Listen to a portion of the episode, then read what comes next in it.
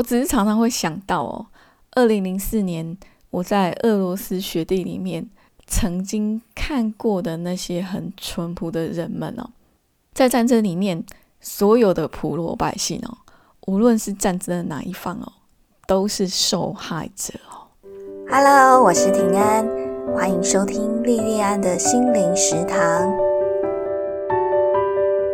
欢迎收听莉莉安的心灵食堂第六十四集的节目。这一集要跟大家聊的主题跟战争有关。那这个就要跟大家分享我的几次旅行经验哦。我第一次去印度旅行是跟赏鸟的朋友一起去参加旅行团呢。旅行的第一天，我们在飞到印度之后，就马上转机飞到克什米尔。那从印度搭飞机到克什米尔要经过三次安检哦，而且他那个安检是男女分开哦，会接触到身体的那种全身的搜身哦。回程从克什米尔往印度的路上哦，安检的次数更是不仅三次哦。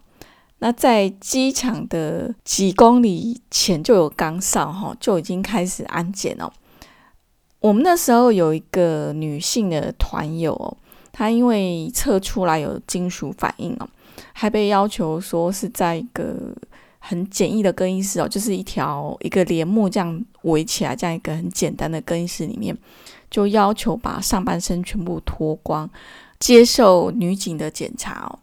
后来查出来金属反应是在他身上的那个胸罩的扣环哦。查到这个之后呢，我们才全部被放行哦。克什米尔的机场大概周围几公里的路上都有很密集的那个军人的岗哨啊，那整个气氛非常的肃杀啊。即使是在远离机场的地方，你也几乎很容易就可以看得到那个背着真枪的军人哦。那刚开始我们这群台湾人对这样的景象其实看到会害怕哦，可是这种恐惧的情绪并没有持续很久哦。因为我们开始在街头开始游览散步之后呢，我们跟这些军人开始有一些交流，就开始发现说啊，其实他跟我们没什么两样这样子哦。然后这些阿兵哥看我们是年轻外国人，他们也挺放得开的，会跟我们聊天拍照啊。然后那时候我们跟不同的军人也拍了好几张不同的合照，这样哦。后来我们从克什米尔飞回印度的那一天晚上，那我们在饭店里面看新闻哦。通过新闻，我们才知道说，在我们飞离开克什米尔几个小时以后，印度跟克什米尔他们就发生空战，那有几架军机被打落。哦。那时候我跟一起旅行的朋友，我们同时看到这个新闻，心情都很沉重哦。那也会担心说，哎，那些。曾经跟我们聊过天、拍过照的这些阿兵哥，不知道怎么样啊？印度跟克什米尔之间的种种的政治议题哦，其实不是我们这些外人有资格去评论的哦。在这场空战里面死掉的阿兵哥是印度人还是克什米尔人，对我们来讲也不重要哦。我们关心的就只是那些我们在克什米尔曾经看过、接触过的阿兵哥朋友们，那个时候是不是都还好哦？二零零四年，我自己单独跟了旅行团去俄罗斯了。那这个是我到目前唯一的一次俄罗斯旅行经验哦。那像我这个坐四万五的欧巴桑哦，我们是在戒严时期受的教育哦。那像我这种在戒严时期受教育的脑袋哦，那在旅行之前，我想象俄罗斯就是一个很冰冷的所谓的铁幕国家。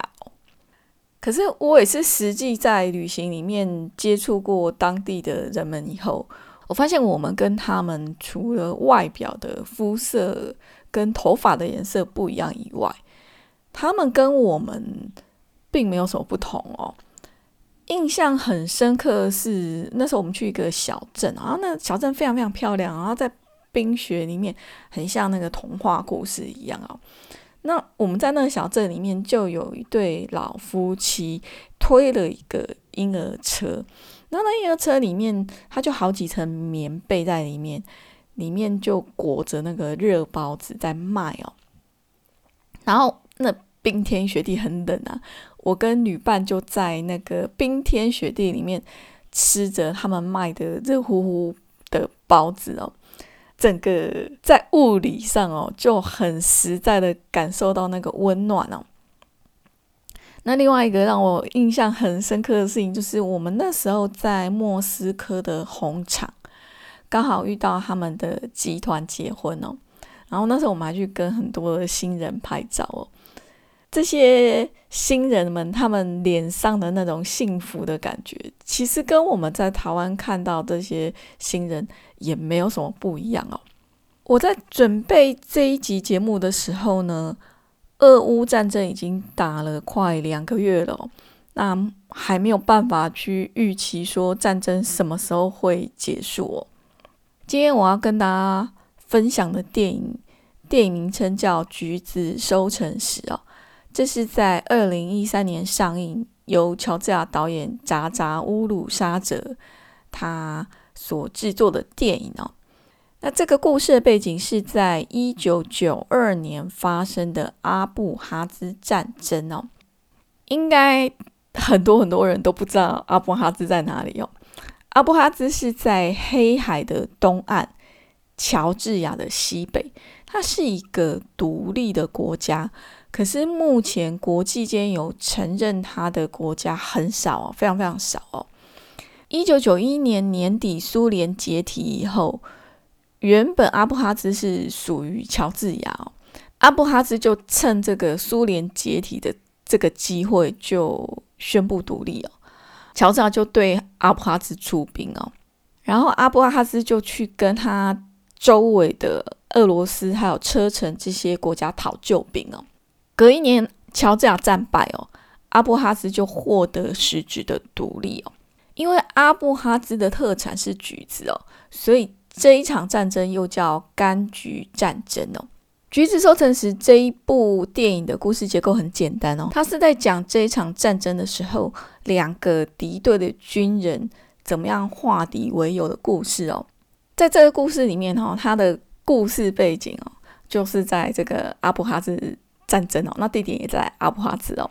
那那时候乔治亚跟阿布哈兹两个打起来的时候呢？大多数住在阿布哈兹这个烽火的地方的人民都往北边的爱沙尼亚去避难哦。但是在这个电影的故事里面，有一个橘子的果农哦，叫马可斯，还有他的邻居哦，他的邻居是做木匠哦，叫伊沃哦。马可斯跟伊沃两个人舍不得走哦，然后就留在阿布哈兹这个战火的地方哦。后来，在一个小型的枪战里面，木匠伊沃就救了两个军人啊，叫阿赫迈德跟尼卡哦。那这两个重伤的军人，刚好就是在这场战争里面敌对的双方哦。那刚开始，这两个军人他们的关系是非常非常剑拔弩张哦。阿赫迈德一天到晚就想毙了尼卡哦，可是因为伊沃救了他，然后。伊沃他有立下一个规矩，说在他房子里面不准杀人哦。阿赫迈德因为这样子的原因，他才很努力的按耐住，他没有去动手把那个尼卡杀掉。可是他虽然不能杀尼卡哦，嘴巴上也没有在客气哦，就一直讲很多很让尼卡生气的话。那尼卡他本来是伤势非常非常重哦，那也没有力气哦，可是。虽然他身体没有力气，他嘴巴上也不甘示弱哦，所以一开始他们两个人的关系是非常非常紧张哦。阿赫迈德就说：“尼卡他杀了他两个跟兄弟一样亲的同袍哦，他要杀了尼卡为他们报仇。”然后救了他的这个木匠伊沃就问他说：“那你不是也杀了尼卡的好几个同僚？”其实从我这个台湾人的角度来看。这两个军人哦，我的肤色跟种族跟他们差异都很大哦。在我看来，其实阿赫迈德跟尼卡他们在外观上非常非常相像哦，然后语言也可以很顺利的沟通哦。如果人家跟我讲说他们两个人就是兄弟哦，我也不会怀疑哦。可是他们却是处在这么样敌对的状态哦，那彼此恨到说想要把对方杀掉哦。那我们不要去讲那种很高很高层次的灵魂选择问题哦。其实我们每一个人对于在什么国家出生哦，都是没有办法选择的哦。如果我们把外在的国家、民族、肤色、宗教这些因素都去除掉之后，我想不出来世界上还有什么事情是会比生命更珍贵，需要用鲜血去换取哦。在很多战争里面哦，都是那个年轻人去打哦。那这些年轻人都抱着那种很激昂的热血哦，就离开他们的家人跟朋友去从军哦。可是对政治金字塔顶端的领导者来讲，我其实很怀疑说，他们是不是真的在乎这些年轻人的生命？他们是不是真的关心说，在这个每一个年轻人的背后，都有很多很多情感的连接哦？我其实很怀疑说。这些政治的领导人，他们都说是师出有名哦，然后因为他们的师出有名，就让一堆年轻人要冒着很大的风险会失去生命哦。这些年轻人对他们来讲，会不会都只是一个个的工具或一个一个的数字哦？在这部电影里面呢，阿赫麦德跟妮卡他们因为被迫在。伊沃的房子里面共同生活了一段时间然后他们在共同疗伤、共同生活，还有伊沃的事实调停之后呢，这两个军人渐渐就放下了仇恨跟针锋相对哦，然后渐渐可以开始聊天，聊他们自己的事情哦，那甚至后来他们还可以彼此互相救援哦。尼卡在从军以前是一个演员哦，然后就是基于这个对什么民族的情感。就去参军哦。那时候他跟阿赫麦德的关系开始很 OK 之后呢，伊沃就说：“那等战争结束呢，大家一起去看他的表演，去帮他拍拍手，包括阿赫麦德之内，大家都要一起去哦。”其实这个是导演扎扎乌鲁沙泽他对他一个没有办法实现的希望的一个投射哦，因为他的一个演员的好朋友。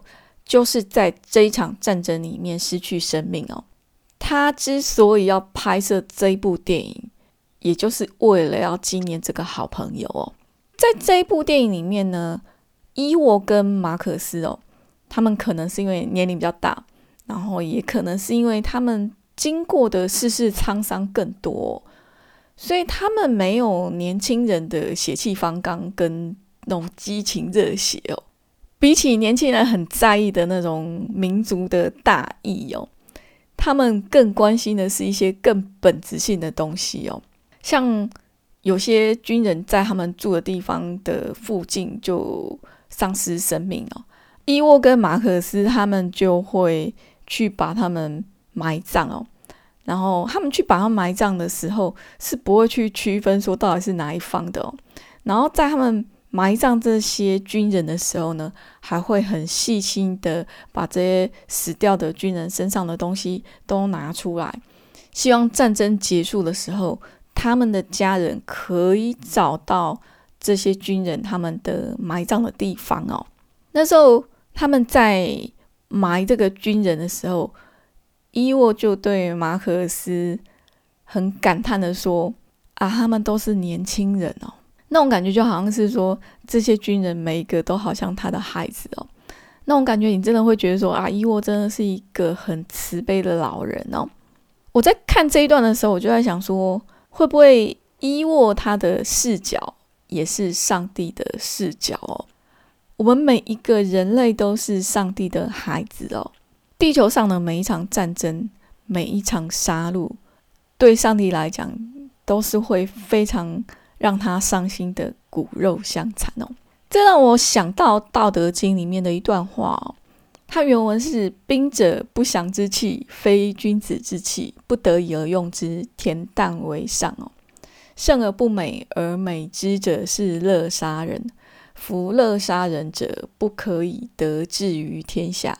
杀人众多，要以悲哀弃之；战胜，则以丧礼处之哦。”他大概意思就是说，兵器是非常不吉祥的东西哦，这个不是君子会去用到的东西哦，万不得已千万不要动武哦。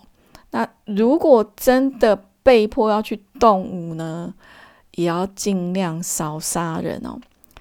那即使赢了呢，也不要高兴哦。这些在战争里面赢了会觉得很高兴的人，是没有资格得志于天下的哦。万一在战争里面死伤的人很多，那是非常非常悲哀的事情哦。即使是赢了，也必须把它当成是丧礼一样去处理哦。这是我一个很简单的这个对于这个文言文的翻译哦。那嗯，我我也不太确定是不是完全正确哦。那我想大概意思是这样子哦。战争真的是很残酷、很可怕的事情哦。真的，除非是非不得已，千万千万不要去参与到这么残酷、这么可怕的事情那在这部电影里面呢，导演透过阿赫迈德跟尼卡这两个军人的嘴巴哦，就帮我们问了马可斯跟伊沃说。为什么大家都走了，只有他们还留下来哦？那刚开始马可斯说，他要等到他的橘子都收成、都卖掉以后，他才要去爱沙尼亚哦。然后伊沃就笑他说：“白痴才会在打仗的时候去卖橘子哦。”可是后来他就跟尼卡说，他不是为了钱，他只是舍不得美丽的事物就这样没了。对马可斯来讲哦。他的橘子园跟橘子就是很美丽、很美丽的事物哦。那至于伊沃呢？面对这个，他们问他为什么留下来的这个问题呢？他就是用沉默去回答哦。一直到电影的结尾哦，我们才会了解到伊沃他的答案哦。那这个结尾里面有淡淡的哀伤哦。其实，在今年的这一场俄罗斯跟乌克兰的战争开打以后哦，在 Line 啊这些社群媒体啊，还有网络上，其实有不少让人家看了会很心疼的故事，还有照片哦。那我一直都很鸵鸟的，不太想去看这些讯息哦。我们台湾在这场战争的。主要的舆论哦，都来自于欧美这些国家哦。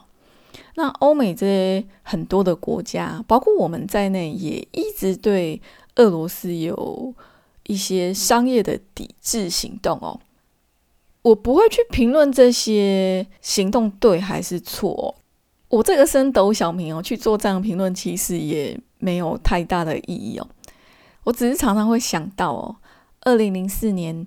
我在俄罗斯雪地里面曾经看过的那些很淳朴的人们哦，像那一对卖热包子的老夫妻，像那些脸上带着很甜蜜笑容的那些新婚夫妻哦，在战争里面，所有的普罗百姓哦，无论是战争的哪一方哦，都是受害者哦。